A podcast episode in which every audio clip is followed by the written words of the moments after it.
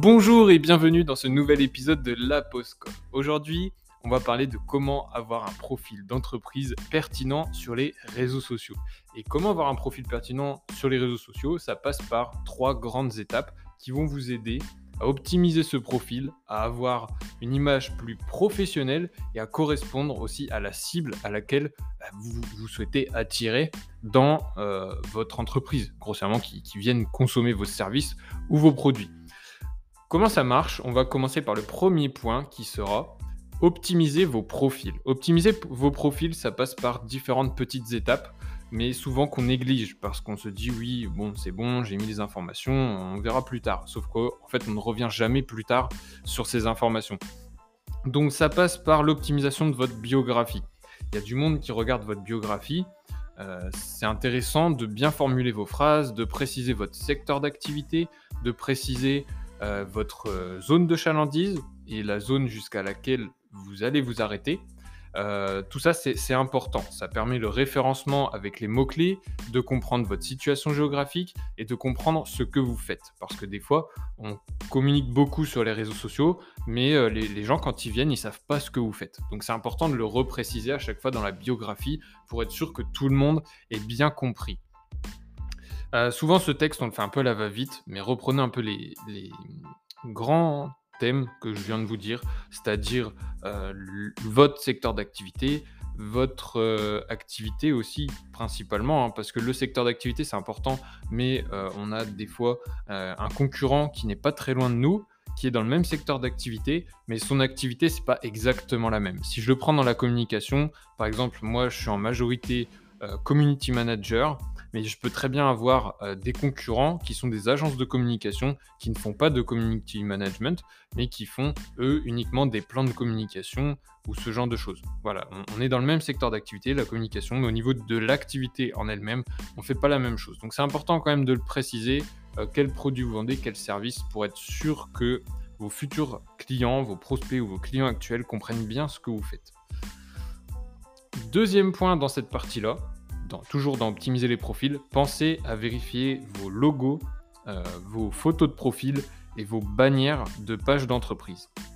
Pourquoi je vous dis ça? Parce que souvent, je vois des photos qui sont de mauvaise qualité et du coup, ça détériore un peu l'image de l'entreprise. Ou en tout cas, le, futur client, lui, se dit Ah, c'est de mauvaise qualité, donc il associe ça à du travail de mauvaise qualité, ce qui n'est pas souvent le cas. C'est juste qu'on n'a pas pris le temps d'optimiser l'image ou de le faire correctement.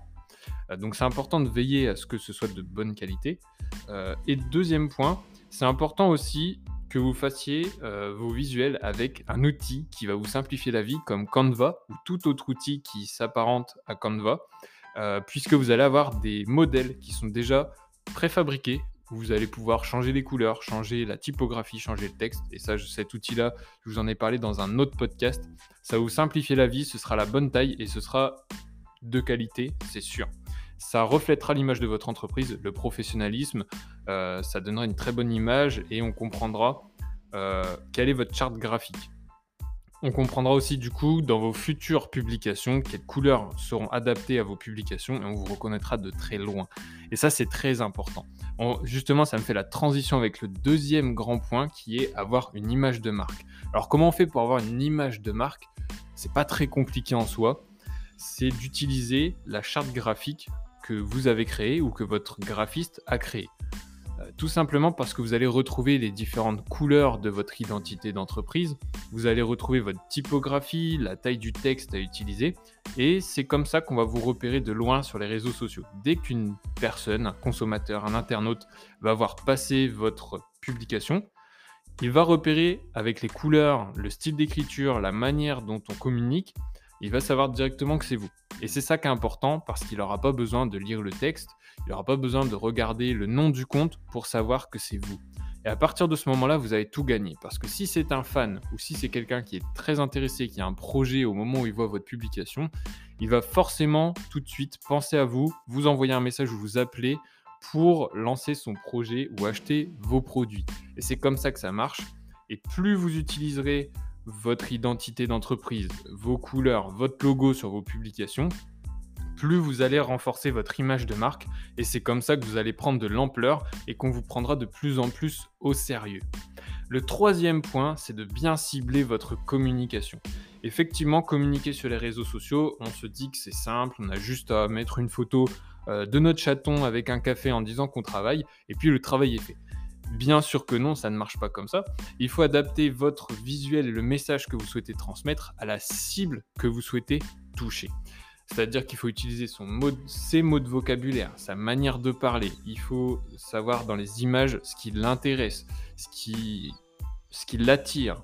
Euh, si elle aime bien les choses simples, si elle aime bien les choses plus euh, complexes. Ouais, tout ça, il faut y penser, il faut bien construire son image, il faut prendre le temps de mettre ses couleurs et en même temps que le message soit clair et compréhensible, il faut utiliser, je le redis, ses mots de vocabulaire et sa manière de parler. C'est comme ça qu'ils vont s'identifier à votre communication, à votre entreprise et qui vont vouloir consommer chez vous.